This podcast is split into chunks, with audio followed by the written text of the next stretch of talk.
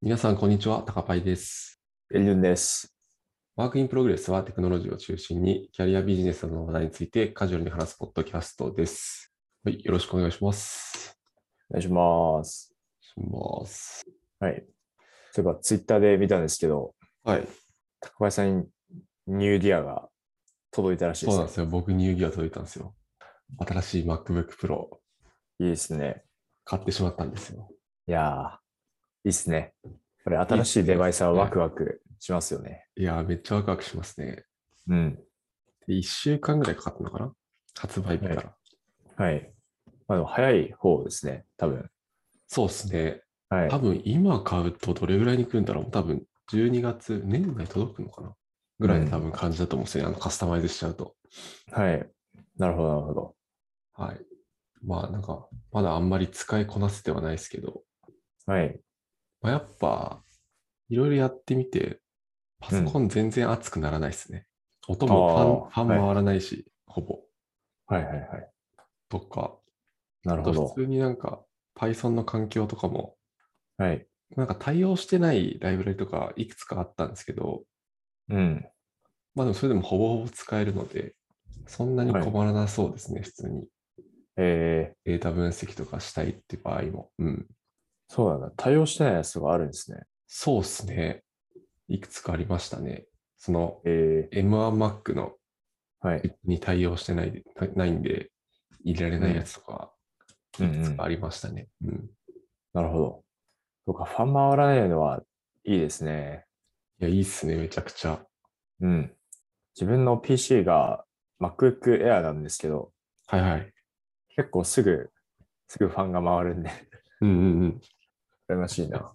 そうですね。うん。あとなんだろうな。まあもちろん処理は早い早くてサクサクいろんなことできるんですけど、はい。なんか音楽、スピーカーか。スピーカーがめちゃくちゃ良くて、まあ、あんまえりえ Mac のスピーカーで音楽聴く人いないと思うんですけど、うんうん。あからさまに前のとは違いますね。おおなるほど。うん。まあでも前の、高橋さんの前の MacBook Pro もはいはい。結構新しいやつじゃないですか。そうですね。今までのやつも2019年のモデルかな、なるほど。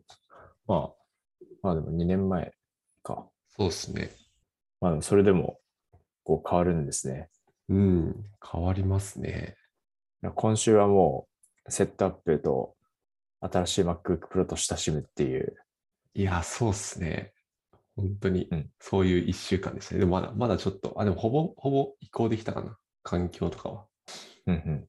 環境とか作れたんで、うん。はい。あとはこいつとちょっと仲良くなっていくフェーズです ね。なるほど。そうなんです。八木さんは最近どうですか最近、そうですね。その iPad mini と、はい。あ iPad mini 買ったぞっていう話前にしたと思うんですけど、だいぶ仲良くなりましたね。おお iPad。mini。はい。iPad mini と、その今までの、まあ、iPhone とかと結構違うのは、やっぱりあの、ホームボタンがないっていうのが、はいはいはい。その自分、その iPhone もその SE なんですよ。うんうんうん。ああるんですよね。その最近の iPhone ないじゃないですか、ホームボタン。ないっすね、ないっすね。そういう体験が初めてで、それに慣れるのに時間がかかったんですけど、最近は結構仲良くなれてますね。おおいいっすね。はい。あと iPad mini は関係ないんですけど、最近あの、ナイアンテック、ニャンうんうんうナイアンテックですよね。ナイアンテックからあのピクミンのゲームが出ましたね。ん。あ、なんか出てますね。はい。CM とかもやってると思うんですけど、ピクミンブルームといううんうんはういん。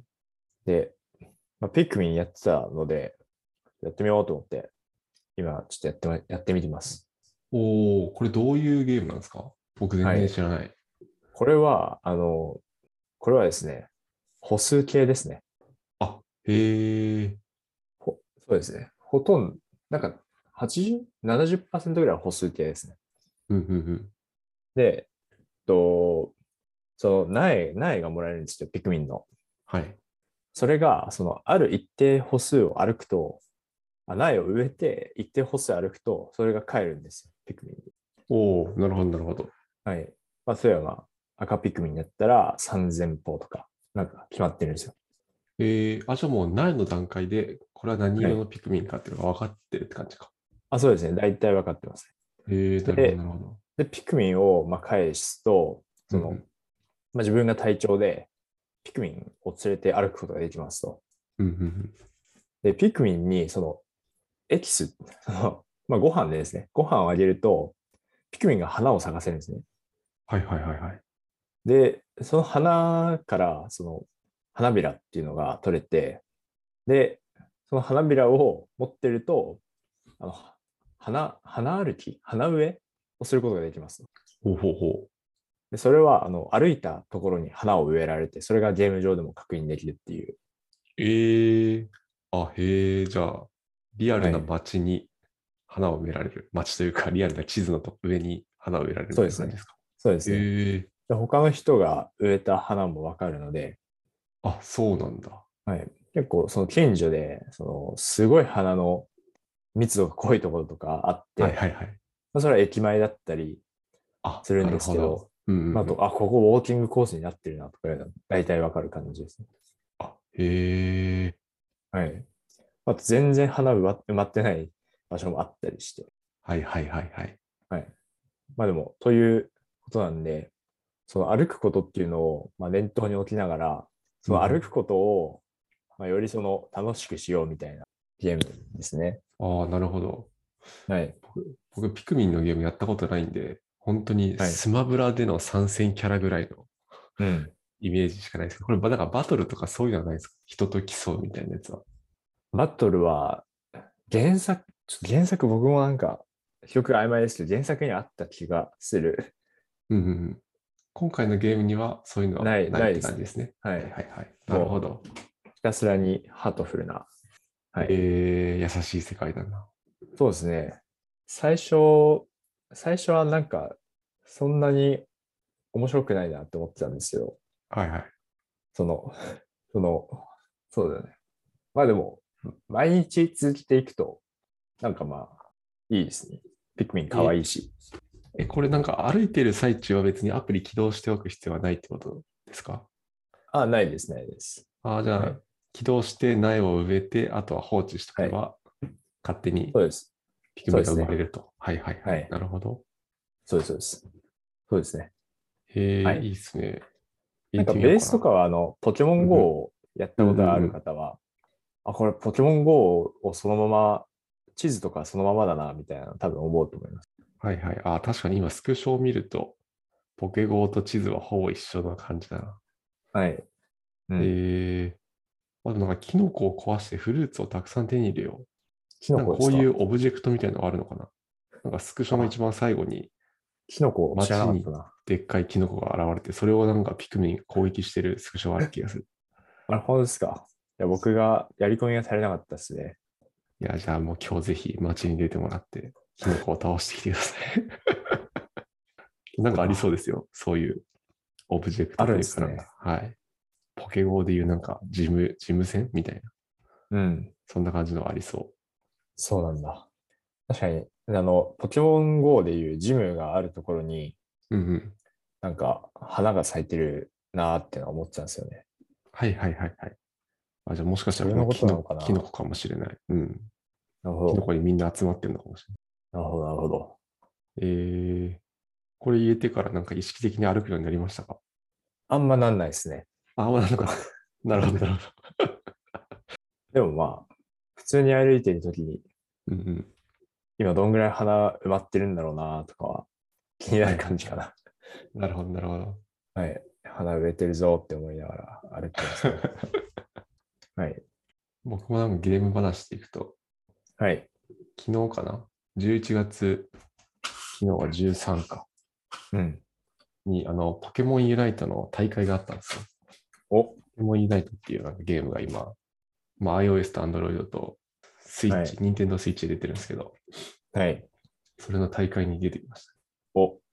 なんか、かぐるやってる人たちとチームを組んで、はい。 5楽しそ人う。で、はい、チームに参加してきて、いや、なんか普通に面白かったですね。あの、え部活ー、みたいな感じでした。なんか、 雰囲気は。部活の大会に出てくるみたいな。 あの、それは貴重ですね。社会人ですから。うん。はい。面白かったです。なんかえ普ー通に、はい。なんで、まあ、ゆ直近1週間とか夜、 9時とか 10, 10時ぐらいからみんなで練習してみたいな。はいはい。 で、当日もちょっと作戦会議してみたいな。 いいな。普通に楽しかったですね。はい。当日は通話つなぎながらとかでやるんですかそうです、そうです。ディスコードえでー通話つなぎながら、うんうん。いいな。楽しいですね。え楽しかったーな実。はい実際大会は形式はトーナメントですかなんか、トーナメントなんですけど、なんて言ったっけな。ダブルはい。なんちゃら方式とかですよね。ダブル、えなんか普通のトーナメントが多分シングルなんちゃら方式で、ー、はい。今回のがダブルなんちゃら方式。ああ、なるほど。これ敗者あと復活があるからダブルあそうですなのか。ダブルエリミネーション方式。えなんおで、一回負けても、ー、そのうんうん敗者側のトーナメントがまだまたあって、はい。こっちで勝ち続けると、はい。まあ、全然優勝の可能性はあるみたいなるほど。な。なので、2回負けたら、バイバイみたいな感じですね。なるほどなるほど。今、トーナメント表があったんで見てるんですけど、はい。ちょっとチーム名当ててもいいですかこれ、チーム名言っていいのかなまあ、言っていいか。あ、チーム名言うともうなんか困る。あ、あ、まあ、本でも全然。本名とか。はい。いや、全然、ポッドキャストなんで大丈夫だと思います。 当ててください、ぜなるひ。ほはいど。、当ててください。チーム名、はい。メモリは 4GB では足りませんですか残念。 あ違うのか これはい。マジか。ここれれ、じゃないのかち。ょっと補足しておくと、今回の大会、そのなんかチームに一人、はい IT 企業に勤めてる人がいるっていう前提のもとで開かれあ、てるそうな大んだ会なんですよ。あ、なるほど。なんであなる結ほど構そういう名前が多いかもしれないです。なるほど。確かに、シンタックスエラーも違いますかそう違います。ああ、じゃあこれわかんないな。でも本当にそういうチームの名前多いですよね、結構。 なるほど、なるほど。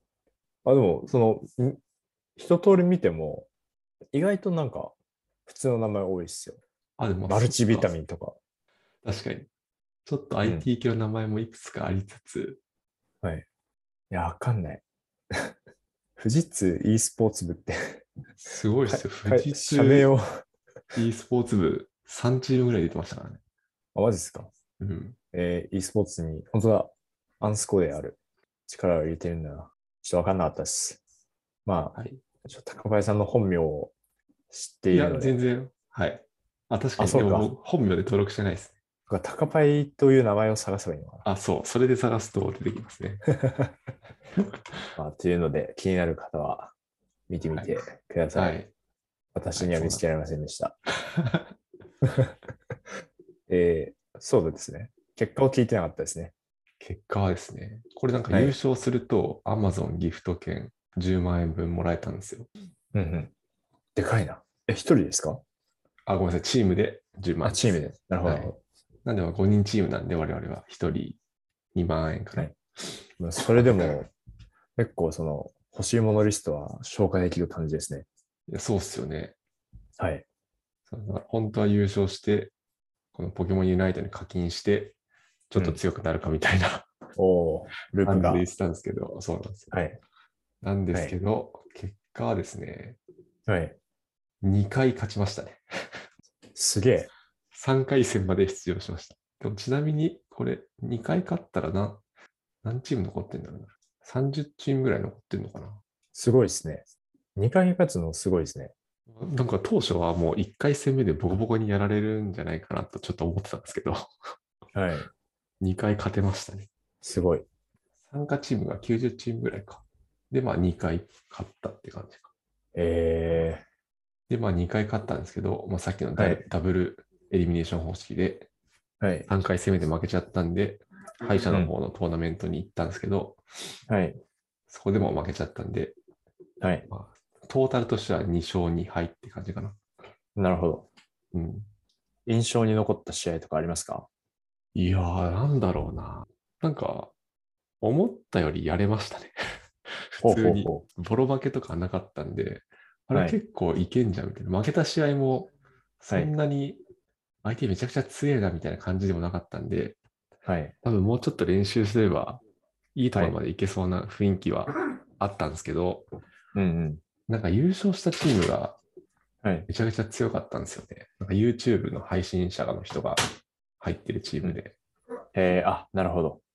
それは強そうだ。はい。そこはもう見てて、ここには勝てなさそうだなっていうのはなんかすごい思っちゃいましたね。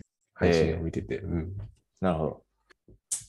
はい。ちょっと、次の大会、まあ、いつあるかわかんないですけど、それはもうちょっといい成績を残せるように頑張りたいです。なるほど。はい。はい。はい。ではでは、そうそう、メインの方に行きますか。はい。いきますか。本日はですね、えーっと、論文を紹介しようかなと思います。はい。はい。これは KDD、今年の KDD で発表されたやつですね。はい。で、まあ、レコメンデーションにおけるコールドスタート問題に対する論文で、タイトルがですね、A Semi-Personalized System for User Cold Start Recommendation on Music Streaming Apps っていうものになってますと。はい。で、まあ、簡単にどんなものかっていうと、まあ、この論文ですね、Deezer っていうミュージックストリーミングサービス、ちょっと僕はこれで初めて知ったんですけど、うん。自分。まあ、イメージとしてては Spotify とか、はい。そういうものに近いもので、まあ、そこの実際のアプリケーションの中で、えーっと、ユーザーのホールドスタート問題に対して、まあ、アプローチされてる論文ですと。うん。うん、で結構その初めて使用するユーザーっていうのは行動データが少ないとか、まあ、なかったりするので、まあ、うんそれでいわゆるコールドスタート問題が起きますよと。まあ、なので、この論文では、えーっとそのまあ、既存のユーザーがいて、まあ、そのユーザーたちの埋め込みベクトルがもともと持ってるっていう前提はありつつ、その既存のユーザーの埋め込みベクトルを、うん。学習させるモデルを使って、えっとその既新規ユーザーの埋め込みを予測するモデルを作って、で、その埋め込みを K ミンズ使って1000のセグメントに分けて、そのセグメントの中からまあ人気のコンテンツをレコメンドするっていう、まあこの論文の中ではセミパーソナライズっていうのが言われてるんですけど、まあそれを提案していて、まあそれで完全にパーソナライズしたものと比べても同等以上の精度が出ましたよっていうことも言ってますね。うんうん。うん。まあ、多分セミって言ってるのは、その一人一人にレコメンドしてるんじゃなくて、その1000個のセグメントの中で、同じセグメントに入ってる人は多分同じレコメンドがされるみたいなところで、セミパーソナライズっていうのを言ってるんだと思います。うん。はい。で、まあ実際に技術のところとかに触れていくと、まあこれ論文のリンクちょっと概要欄に貼っておくので、興味のある方は見ていただけると、見ていただければと思うんですけど、まあ、まず最初に全体のアーキテクチャの画像があってですね、まあ、これを見ていただくと、えーっと、まあ、左から右にこうデータが流れていくイメージで、今回のレコメンデーションは2つのモデルを、まあ、大きく分けると使ってますと。はい。で、1つ目のモデルが、えっと、さっき言ったその K ミーンズで1000個のセグメントに分けるモデルですね。で、これは、えっと、 既存ユーザー、この図だと、ウォームユーザーって書いてあるんですけど、既存ユーザーのエンベリングっていうのも自社で持ってるので、それと、プラスそのユーザーたちのデモグラの情報と、えーっと、登録した初日のインタラクションの情報うん。を使って、まずセグメンテーションモデルを作りますと。で、これで1000個のクラスタリング、セグメントに分けれる、分けていると。はいっていうモデルが一つありますと。で、もうもう一つのモデルが、えーっと、エンベディングを予測するモデルですね。で、これはに入力する特徴量はさっきのセグメンテーションと、まあ、ほとんど多分一緒だと思っていて、それを使って、えっと、実際に既存ユーザーのエンベディングを予測するようなモデルを作ってますと。はいで、このエンベディングプレディクションモデルって、プレプレディクションモデルの、えっと、いわゆる目的変数的なものは何を使ってるかっていうと、多分既存のアプリの中、アプリの中わかんないですけど、この D、Deezer の中で、多分ある程度レコメンデーションが動いていて、まあ、そこで得られた埋め込みっていうのを予測するようなモデルにしてるみたいなことが書いてあってですね。うん。で、ここはなんか2つエンベディングを使って、まあ、それぞれでこのプレディクションモデルを使っ作ってますってことが書いてありましたね。で、1つ目が、まあ、行列分解による埋め込みだったりとか、あとはワードツーベックのような埋め込みっていうのが書いてあって、で、まあ、それぞれの埋め込みを予測するような形でモデルを作ってますっていうはいはい。で、まあ、2つモデルがありますと。で、実際にコールドスタート、あコールドユーザー、新規のユーザーさんが来たときには、えーっと、まず、あの先ほどのエンベディングプレディクションモデルで、そのコールドユーザーのエンベディングを予測します。はい。で、その後に予測されたエンベディングを用いて、えーっと、セグメンテーションして、この人はどのセグメントに割り当たるから、じゃあそのセグメントの中で人気のコンテンツをレコメンデーションしようみたいな、まあ、そういうアーキテクチャになっております。うん。ですね。で、学習時、えーと、モデル学習させるときに、まあ、ちょっと重複するんですけど、どういうことをしているかというと、えーまずさっき言ったその既存のユーザーの、えー、とエンベディング情報と,、えー、と初日のインタラクション情報とかデモグラ情報ですね。ここでは国とか年齢って書いてあったかな、確か。はいはいっていうのもベクトル化しますと。で、うんまあ、これらを、確かにう、うん入力特徴量として、まあ、埋め込みベクトルを予測する形で学習させるっていうのが、えっと、図の2番のところに実際にネットワークの図は載ってるんですけど、うん。この図を見ると、まあ、インタラクションとデモグラの情報にちょっと入力特徴量が分かれてて、インタラクションの方は、ここではですね、えっと、ソングストリームズなんで、多分音楽を再生したエンベディングと、どのアーティストを再生したかのエンベディングと、えーどの音楽を検索したかのエンベディングみたいなやつが入力の特徴量で使われていて、うで、んユーザーのデモグラの情報は、ここでは国と年齢か。同じ国の人たちのユーザーのエンベディングをまあ平均したものと同じ年齢のエンベディングを平均したものみたいなやつがニューラルネットワークの入力に使われていて、あとは3層ですね。レールの3層ネットワークで最後にエンベディングを予測しますっていうのが書かれてます。うん。うん。で、まあ、推論するときは、まあ、これもちょっと最初と重複するんですけど、実際の、えー新規ユーザーかの入力特徴量を、その登録した日のインタラクションを使って作りますと。まあ、なので多分登録初日にはレコメンドできないっていうイメージだと思いますね。なるほど。実際に登録した日のインタラクションがあって、それで多分その日に計算回して、次の日からレコメンドされるみたいなうんう形になるのかなと思ってます。ん。はい。で、まあ、この時、実、オンボーディングの時になんか好きなアーティストを選ばせるようにしているっぽくて、まあ、そこである程度のインタラクションを確保していますっていうことを書いてありましたね。うん。で、まあ、それらを使って実際に新規ユーザーのエンベディングを予測するモデルを作って、あ、作ってじゃない、それ使って推論させて、実際に K ミンズでクラスタリングして、その中でセグメントの中で同じ人気のコンテンツを推薦するみたいな形になってますと。はい。うん。なんかこれを見たときに、その線のセグメントってちゃんと分かれるのかなってのはちょっと思いましたね。ああ。うんうなんか、うん。線に分けたら結構こう、なんて言うんだろう。そんな綺麗に分かれ、 分かれないイメージがあるんで、なんかこの辺はちょっと気になったんですけど、その辺はあまり言及されてなくて、ん。うん。まあ、でもこれでうまくいってますみたいな雰囲気ではありましたね。なるほど。うん。あとなんか、そのユーザーのエンベディングを予測するモデルを作るっていうのは結構、はいなんだろう、斬新というか僕の頭にはなかったので、なんかこの辺は結構参考になりそうだなと思いつつ、はいなん。だろう、このモデルの精度を上げるのが結構難しそうだなっていうのはちょっと思いましたね。なるほど。うん、だからエンビディングって今回で言うと、なんだろう、ちゃんとした正解なデータじゃない、データじゃないというか、はい。ある程度こちらで作ったデータに対して、それを予測するようなモデルを作っているので、なんかそはもいそもこのエンビディングがちょっと微妙だったら、このモデルに成り立たないと思うので、はい。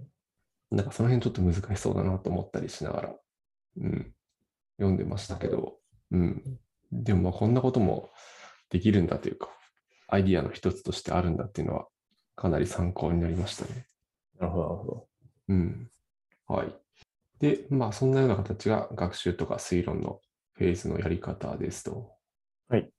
で、これちょっと前にでした。いいかで、まあ、いどうやって有効だと検証したかというと、まあ、オフオンライン指標あ、オフライン検証とオンライン検証をやってますと。うんで、オフライン検証は、えーっとですね、モストポピュラー推薦と、えーっと、初日のインタラクションした楽曲の埋め込みベクトルからの細菌棒探索と、えっ、と、既存のドロップアウトネットやメルっていう深層学習モデルあたりと比較して検証してますね。うんうん。ちょっと僕最後のこのドロップアウトネットかメルっていうのはちょっとわからないんで、ちょっと後で調べようかなと思いつつ、まあこの辺と比較してますと。はい。で、まあ結果が表の1にまとまっていて、うん。まあ、これを見ると、今回のこのセミパーソナライズっていうものが、まあ、ここではフルパーソナライズが多分その完全なパーソナライズとして書かれていて、まあ、それと比較しても、セミパーソナライズの方がプレッションとかはいリコールとかは上回ってますみたいなことが書かれてますね。うんまあ、上回ってるとか、まあ、それ同等以上みたいなるほど。な。で、実際にオンライン検証の図も、これは図の7に載ってるんですけど、実際に既存のレコメンドの数値との、まあ、これ多分相対的な比較、リラティブって書いてあるんで、相対的なものになっていて、これがまあ結構上がってると。再生回数だったり、お気に入り登録数ともに改善したことが分かりましたということが書いてありましたね。うん。うんうでちゃんと pH も0.01以下なんで、有意有意差も出て、多分これがリリースされたのかなうん。ん。なるほど。これは、その、コールドスタート問題が解決した後も同じモデルを使い続けるんですかね。いや、多分、あのどうなんだろうその辺は書いてなかったんですけど、このはい表1に、このディーザーのフルパーソナライズっていうモデルとの比較があるんで、はい。多分、どこかのタイミングでこのフルパーソナライズに切り替わるのかなと思ったりうんうんもしました。ちょっとその辺は書かれてなかったですね。なるほど。うん、いつまでこのセミパーソナライズを使ってるかとか、うんうんその辺は書かれてなかったんで、またどっかのタイミングで切り替わってるんじゃないかなと思いつつ、はいはいはい。うん、そうか。なるほどう。んと思いますね。多分ある程度ログが取れたら、フルパーソナライズするとかうんになるのかな。うん、ですね。はい。はい。まあ内容はざっくりそんな感じのものになっております。はい。はい。でですね、ちょっと番外編というか、まあ感想的な話になるんですけど、はい。えーこの論文ですね、図の4のところに、この、まあ、なんか棒グラフ、折れ線グラフがあるんですけど、はい。これがですね、えっとまあ、さっき言ったそのオンボーディングで好きな楽曲をこう選ばせたりすることの妥当性みたいなところをうん。書いてあって、はい。この図 X 軸がナンバーオブインタラクションズってなってて、なんかのインタラクションをした回数にはい X 軸があって、で、Y 軸がプレシジョンの値になってるんですけど、はい。まあ、これを見ると、インタラクションが多ければ、多ければ多いほどか、まあ、多いほどプレッシャーも上がってますみたいな、はい。はい。はい。まあ、図になっているので、はいまあ、初日でちゃんと何回かインタラインタラクションをしてくれると、とか、まあ、させてあげると、推薦の精度もまあ良くなりますよってことが書かれてえー、なるほますど。ね。うん、例えば、青い線グラフは、オンボーディングアーティクスアーティストライクスって書いライクズって書いてあるので、多分オンボーディングの中で、どのアーティストが好きですかみたいな多分質問があって、はい。それに対して答えた、答えた回数、インタラクションした回数みたいな感じだと思うんですけど、うん。まあ2と3で大きくクイッて上がってるので、まあ3そうです回ね以上インタラクションしてもらえると、レコメンド精度は上がりそうですみたいなことが書かれてますね。うん。なるほど。えー、なるほど。い1と2ではなんで 上がらないのかちょっと気になるけど、まあ、趣旨ではない気もします。まあ確かに、でもそのスキップとかストリームが多分オレンジと緑の線なんですけど、これはそうです結構もう1回スキップとか1回音楽再生してくれると、まあクイッと上がってるので、多ね、そ分うですそのね。ライクでのインタラクションより音楽をスキップしたとか再生したとかの方がユーザーの好みをより反映しやすいみたいな感じが多分ここから見て取れそうな。そうですね。うん。ですです。はい。とか、まあこういうことが書かれていて、まあオンボーディング、これはこういう形でデータが出せると、なんかオンボーディングでこういう施策やった方がいいですよとかも言いやすくなるんで、うん。なんかいいなと思って見てました。はい。あとは、この4、えっと、なんだっけな、4.1 4.2.3?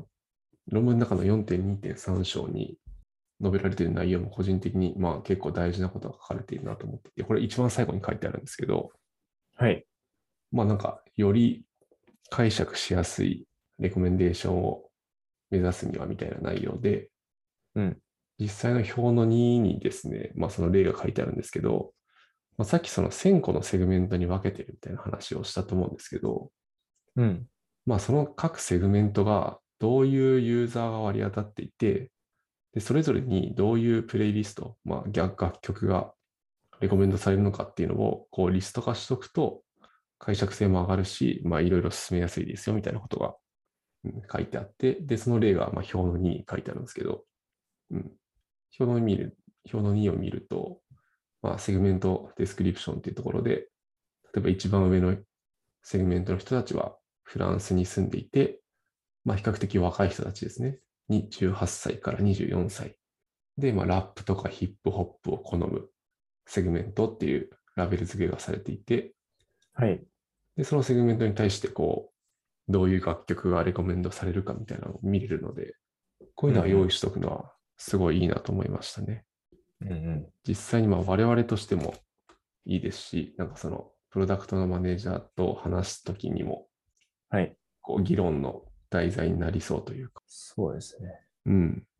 まあ結構、だからこれも泥臭くそのセグメントの中のユーザーを分析して、ユーザーと楽曲かを分析して、どこに住んでる人が多いとか、どういう楽曲が多そうとか、うん。まあそういうのを見てんだろうなって感じですけど。うん。そうですね。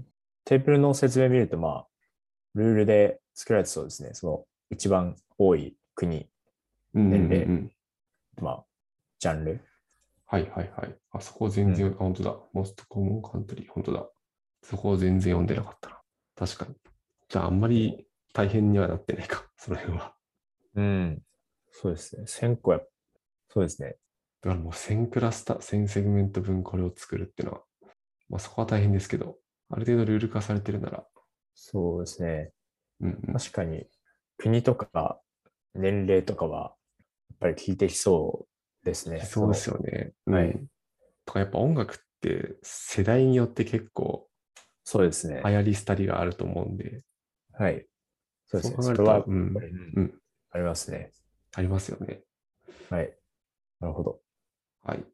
で、今こういうことが書かれていて、まあ、この辺も結構参考になる内容が多くて、この論文はなんか非常に読んでて面白かったですね。結構なんか実務ではい活かせそうな内容がたくさんありました。うん。